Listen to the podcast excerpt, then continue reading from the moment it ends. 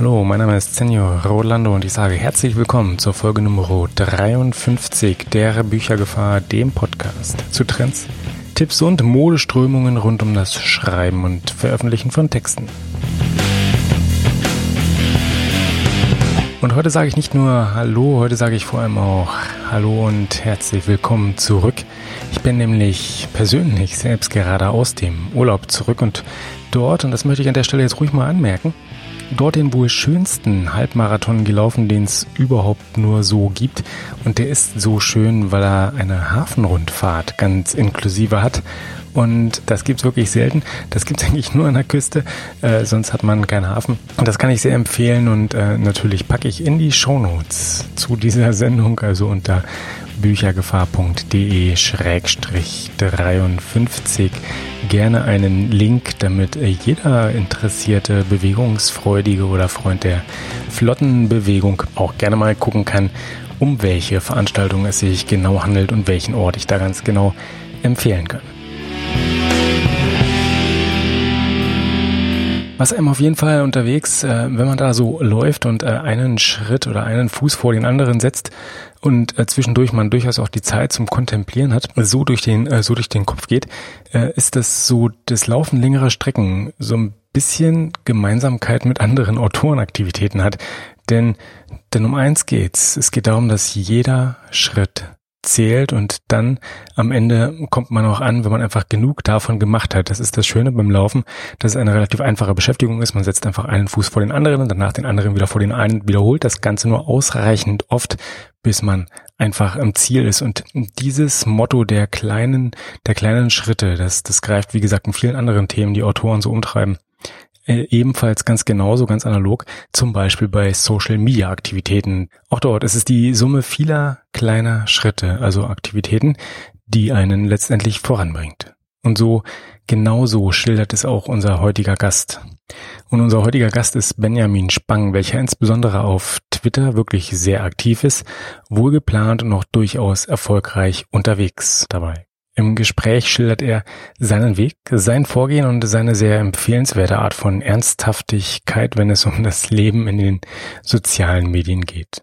Dabei ist übrigens auch das Gespräch selbst so ein bisschen Teil des realen Lebens oder einfach mal so direkt herausgegriffen. Wir haben es nämlich während des Literaturcamps in einem Heidelberger Restaurant geführt und prompt gibt es auch einen kleinen Teil der Mittagspause zu hören, wobei wir einen äh, Großteil dessen, was das Essen eigentlich ausgemacht hat, herausgeschnitten haben. Aber ich hoffe, dass das, was verblieben ist, äh, dann doch erträglich ist und damit schalten wir auch gleich direkt in das Gespräch mit Benjamin Spang über Social Media Aktivitäten für Autoren hinein. Wir reden auf dem Literaturcamp 17 mit Benjamin Spang. Benjamin Spang nicht nur ein Autor, sondern ein Autor, der gar nicht so introvertiert ist, wie das normalerweise Autoren sind, sondern der wirklich nach außen geht, der wirklich auch Social Media Kanäle benutzt und der ganz real auch mit Leuten wirklich spricht. Ähm, Benjamin, es ist mir eine Freude, ähm, mit dir sprechen zu können und äh, vielen Dank erstmal dafür, dass du dir die Zeit genommen hast. Ebenfalls, Dankeschön. Und ich frage gleich mal vorab, war das von Anfang an die Intention, als du angefangen hast zu schreiben, damit auch gleich öffentlich zu gehen und parallel zum eigentlichen Schreiben auch gleich so eine Art das Marketing zu starten? Ähm, ja, definitiv. Also in meiner kreativen Laufbahn, sag ich mal, habe ich ähm, schon viele Sachen selbst gestemmt, selbst auf die Beine gestellt und da war es natürlich auch immer so das Ziel, das auch den Leuten zu erzählen, was ich da überhaupt mache, was die Leute sich da durchlesen können oder was sie, was sie erleben können, was ich so zusammenbastel. Das hat angefangen mit Computerspielen, Comics ganz früher ähm, und ja, ging dann irgendwann über, als ich gesehen habe, dass Amazon dieses Kindle Direct Publishing macht, ging dann über in äh, Kurzgeschichten und dann auch in meinen ersten Roman. Und äh, ja, dass Leute einen überhaupt wahrnehmen, das ist mir natürlich auch wichtig, dass die Leute sehen, was ich mache, dass die Leute auf mich aufmerksam werden und Marketing ist dann immer mehr, sag ich mal, so in mein Leben getreten und irgendwann habe ich dann gemerkt, dass mir das auch unheim unheimlich viel Spaß macht. Und mit Twitter habe ich auch schon angefangen, bevor ich überhaupt angefangen habe zu schreiben. Daher ist Twitter auch eigentlich so mein primärer Kanal, äh, den ich bespiele. Das wäre gleich meine nächste Frage gewesen, irgendwie auf welchen Kanälen du alles unterwegs bist. Ähm, Twitter, Facebook, Instagram und YouTube. Du hast du genau. gerade gesagt, dass Twitter auch so dein bevorzugter Kanal ist. Kannst du jetzt so das sind jetzt ja doch relativ viele, vier, fünf Kanäle. Ähm, kannst du so sagen, was jetzt schlauer ist, einfach gleichmäßig streuen auf alle Kanäle, um wirklich jeden zu erreichen, der egal wo sich halt jeweils rumtreibt, weil der eine oder andere halt nur auf YouTube, nur auf Instagram, aber zum Beispiel mhm. nicht auf Twitter zu finden ist und umgekehrt. Oder ist es dann doch eher sinnvoller, sich auf einen Kanal zu konzentrieren und zu sagen, nee, ich spiele den jetzt lieber besser durch und, und, und habe dann, dann auch entsprechend dann die Breite? Also es hängt immer auch so ein bisschen von dem, von dem Mensch ab. Ähm, wenn jemand merkt, dass er vor einer Kamera überhaupt nicht sprechen kann, dann ist YouTube wahrscheinlich eher nicht so die beste Wahl, sondern lieber dann Twitter oder oder Facebook oder eigener Blog auch. Ähm, also der, der eigene Blog sollte auch nicht vernachlässigt werden bei den bei dem ganzen äh, Social Media äh, Marketing. Ja, also man muss da gucken, wie man so ein bisschen tickt und auch wie die Ambitionen sind. Also wenn man je ambitionierter man ist, desto mehr äh, Kanäle sollte man auch bespielen, weil man da immer die Chance hat, natürlich dann auf jedem Kanal individuell dann bestimmte Leute abzugreifen, die halt auf den anderen Kanälen nicht vertreten sind. Und was natürlich auch immer das Risiko ist, wenn man jetzt, sag ich mal, primär die ganze Zeit sag ich mal zum Beispiel auf Snapchat war und dann kommt Instagram mit seinen Instagram Stories und auf einmal geht jeder von Snapchat runter auf Instagram Stories, dann verliert man halt irgendwie Zuschauer, mehr oder weniger. Und wenn man natürlich auf allen, allen Plattformen vertreten ist, dann ist die Gefahr geringer und das, das Risiko muss man eingehen, dass man da so ein bisschen Zeit verplempert, sag ich mal, indem man alle Kanäle bespielt, aber dafür halt nicht das Risiko hat, dass wenn Facebook jetzt morgen sagt, wir machen dicht, dass man dann halt, keine Ahnung, 5000 Fans weniger hat, weil man bisher nur auf Facebook war. Einfach die Abhängigkeit ein bisschen zu reduzieren, ja. Genau. Aber du hast genau. jetzt gerade so schön von der Zeit gesprochen. Wie ist denn das so generell mit dem Aufwand? Also, weil du hast auch ganz treffend gesagt, mehrere Kanäle kosten schon auch ein bisschen mehr Definitiv. Aufwand dann natürlich. Ja. Wie viel so als Autor, wie viel würde ich da jetzt ungefähr am besten idealerweise reinstecken? Würde ich sagen, ich jetzt Hälfte der Zeit schreibe ich, Hälfte der Zeit stecke ich in das Social Media Marketing oder. Genau so, ja. Wirklich wahr? Das war jetzt ja, fast also, provokativ gefragt. Also, das, aber also bei mir ist es so, ähm, okay. wenn ich nicht schreibe, dann mache ich irgendwas fürs Marketing. Immer mal wieder. Also ich meine, wenn man an der Bushaltestelle sitzt oder im Bus oder im Zug, dann hat man Zeit und dann kann man ruhig mal auf Twitter gehen und sich mit den Leuten unterhalten, interagieren mit den Lesern, mit den Fans. Genauso auf Facebook. Ähm, wenn Leute mir Nachrichten schreiben, dann antworte ich denen auch zeitnah innerhalb von 24 Stunden. Das sind alles Zeiten, die, ja, das ist alles in meiner Ansicht nach Investitionen langfristig in die, in die eigene Fanbase, in die, in die Leser, ja, also bei, bei mir ist es so, 50, wenn ich nicht schreibe, dann mache ich Marketing, äh, Videos drehen, ähm, Postings auf Facebook vorbereiten, mir Sachen überlegen, äh, auf Twitter mit Leuten sich unterhalten, Tweets schreiben. Das, das bringt dann gleich zum nächsten irgendwie auch so, was den Inhalt eigentlich anbelangt. Also wie so, hast du, bist du ein Vertreter von denen, die sagen, man sollte eine Content-Strategie entwerfen und einen, ich nenne es jetzt mal Redaktionsplan, dann auch irgendwie haben, zu sagen, wann, was, wie, wo am besten geht? Oder wie überlegst du, was du eigentlich auf den verschiedenen Kanälen distribuierst, ähm, heraus? Ähm, das ist abhängig vom Kanal. Also auf Facebook mache ich nur noch Fotos, also ohne, ohne, ohne ansprechendes Bild, das einen direkt irgendwie einfängt, sag ich mal, wenn der, wenn der User durch die Timeline scrollt von Facebook, dann muss das irgendwie ein Bild sein, das einen kurz anhält und sich das, dass er sich das anguckt überhaupt. Ähm, also Facebook nur noch Bild und dazu noch einen schönen, am besten kurzen, passenden Text. Twitter, bei Twitter funktioniert Humor bestens, also da spiele ich dann auch immer so ein bisschen mit, äh, mit Sprache und äh, mit Hashtags und so weiter. Twitter aber hauptsächlich auch Interaktion mit anderen, also da ist der Dialog noch wichtiger als auf Facebook zum Beispiel.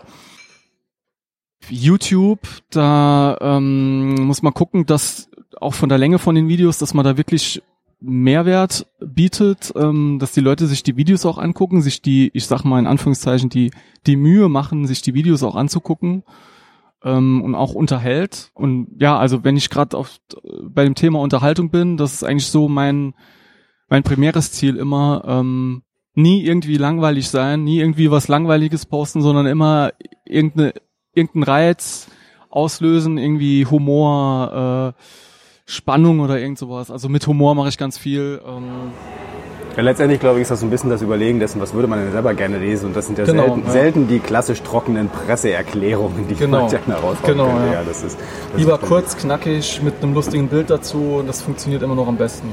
Hast du, einen, hast du eine Trennung zu rein privatem Content oder machst du das gar nicht? Oder hast du da verschiedene Accounts, die du dann vielleicht benutzt? Oder, oder mischst du das einfach mehr oder weniger, um so als ganzheitlich authentische Person vielleicht dann auch Ja, eher, können? eher das Letztere. Also ähm, meine Facebook-Fanpage ist als Autorenseite angelegt. Ähm, auf Twitter, also ich habe da für mein Autorendasein jetzt auch nicht einen extra Twitter-Account angelegt. Das finde ich auch Unsinn. Okay, also es ist einer, der dann irgendwie halt als Benjamin Spang nach außen. Genau, genau. Ich bin jetzt auf so vielen Kanälen, wenn ich jetzt noch anfangen würde zu trennen zwischen Auto und Privat, dann würde ich nicht mehr zum Schreiben kommen. Und so, äh, also meine Social-Media-Kanäle sind alle klar ausgelegt auf mich, den Autoren, aber da kann natürlich auch mal was Privates dabei sein. Das ist ja auch nicht schlimm. Das soll, das, das ist sogar positiv. Das zeigt ja dann auch den Menschen hinter dem Autor, sag ich mal. Ja, das, das leuchtet ein. Wenn du jetzt, wenn ich dich jetzt frage, ob du einen Tipp hast, den du so einem Neuautor, jemand, der ganz neu anfängt und sagt, so, manchmal mit Social Media bin ich jetzt noch nicht so beschäftigt, das war nicht so mein Ding und ich würde aber jetzt ganz gerne ruhig und sagen, das, das klingt sinnvoll, Mhm. das würde ich machen. Was würdest du jemandem mitgeben, der wirklich ganz frisch anfängt und sagt, jetzt steige ich ein? Oder ist der Zug eh schon abgefahren, jetzt ist es zu spät und, und wer bisher Also keine zu, Plattform hat? zu spät ist es nie, definitiv nicht. Ich würde sagen, also wenn jemand noch überhaupt nicht auf, ihr- also was ziemlich abwegig ist in der heutigen Zeit eigentlich, dass jemand noch überhaupt nicht irgendwo irgendwie angemeldet ist, aber gehen wir mal davon aus, dann würde ich sagen, guck dir alles einfach mal an. Nimm dir mal, keine Ahnung, ein Jahr Zeit, guck dir alle Kanäle an, Facebook, Twitter, Instagram, YouTube, Snapchat und so weiter und guck dir einfach an, was zu dir passt. Ähm, bist du eher jemand, der vor der Kamera gut ist oder bist du eher jemand, der in 140 Zeichen Sachen unterkriegt, wofür andere irgendwie zehn Seiten bräuchten?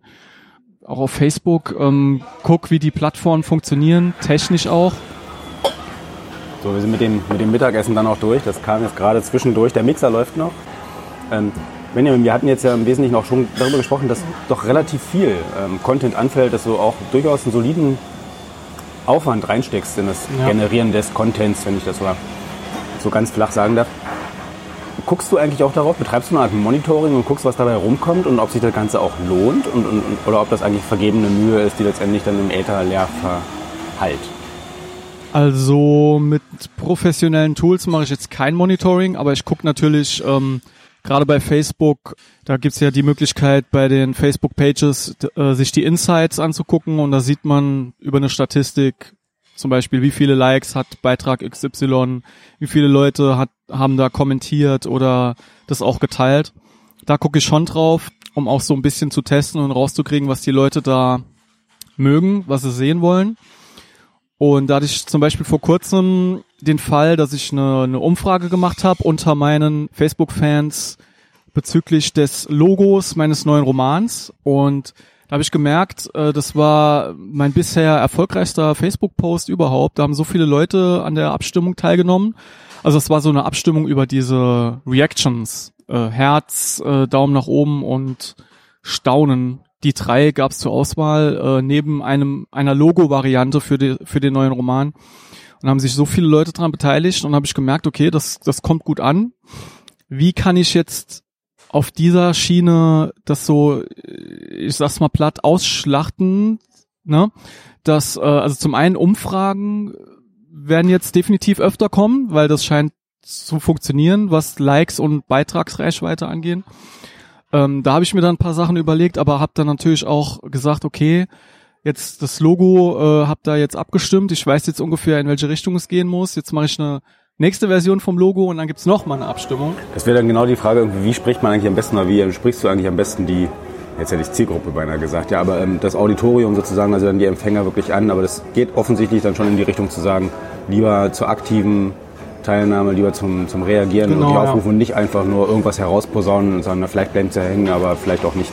Genau, also jeder, jeder Post, gerade auch auf Facebook, muss auch irgendwie einen Reiz auslösen in demjenigen, der sich das anguckt. Also äh, entweder, dass er das witzig findet und das deswegen teilt oder deswegen liked, oder dass er sagt, oh, das, das hat mich jetzt so erstaunt oder emotional irgendwie so begriffen, ergriffen, dass, äh, dass ich das teilen muss oder liken muss. Es muss ja immer äh, irgendwas mit demjenigen, der sich das anguckt, passieren. Also, weil wenn das nicht der Fall ist, wenn das irgendwie ein Facebook-Post ist mit einem langweiligen Foto und, und ohne Text und da, da weiß man ja nicht, was man damit anfangen soll, hat keinen Mehrwert irgendwie, interessiert mich nicht, also scroll ich weiter, weil gerade auf Facebook und allgemein Social Media ist es ja so, der nächste Tweet, der nächste Post ist nur ein Fingerwisch entfernt und dann muss man irgendwie die Leute dann begeistern können, um gegen die äh, starke Konkurrenz, sag ich mal, in irgendeiner Weise anstinken zu können. Ja, wobei das jetzt auch fast unfreundlicher klingt, als es eigentlich wirklich letztendlich dann ist, weil irgendwo haben wir dann beide Seiten was davon. Weil wenn ich jemanden dazu bringen kann, wirklich kurz anzuhalten, innezuhalten und genauer hinzugucken, vielleicht auch noch dann irgendwie eine Reaktion ja. zu zeigen, dann hat er ja auch was davon. Dann ist das ja für ihn genau. auch entsprechend besser, als zu sagen, ja, ich habe jetzt noch irgendwie einen Bruchteil einer Sekunde damit verschwenden müssen, dass ich irgendwie die Seite weiter gescrollt habe. Genau, und dem, dementsprechend funktioniert ja auch der Facebook-Algorithmus. Also wenn da, sag ich mal, User XYZ auf meiner Autorenseite jetzt fünf Beiträge nacheinander nicht geliked hat, dann entscheidet Facebook für den User, dass, da, dass meine Seite für ihn un, uninteressant ist und er kriegt meine Beiträge nicht mehr angezeigt.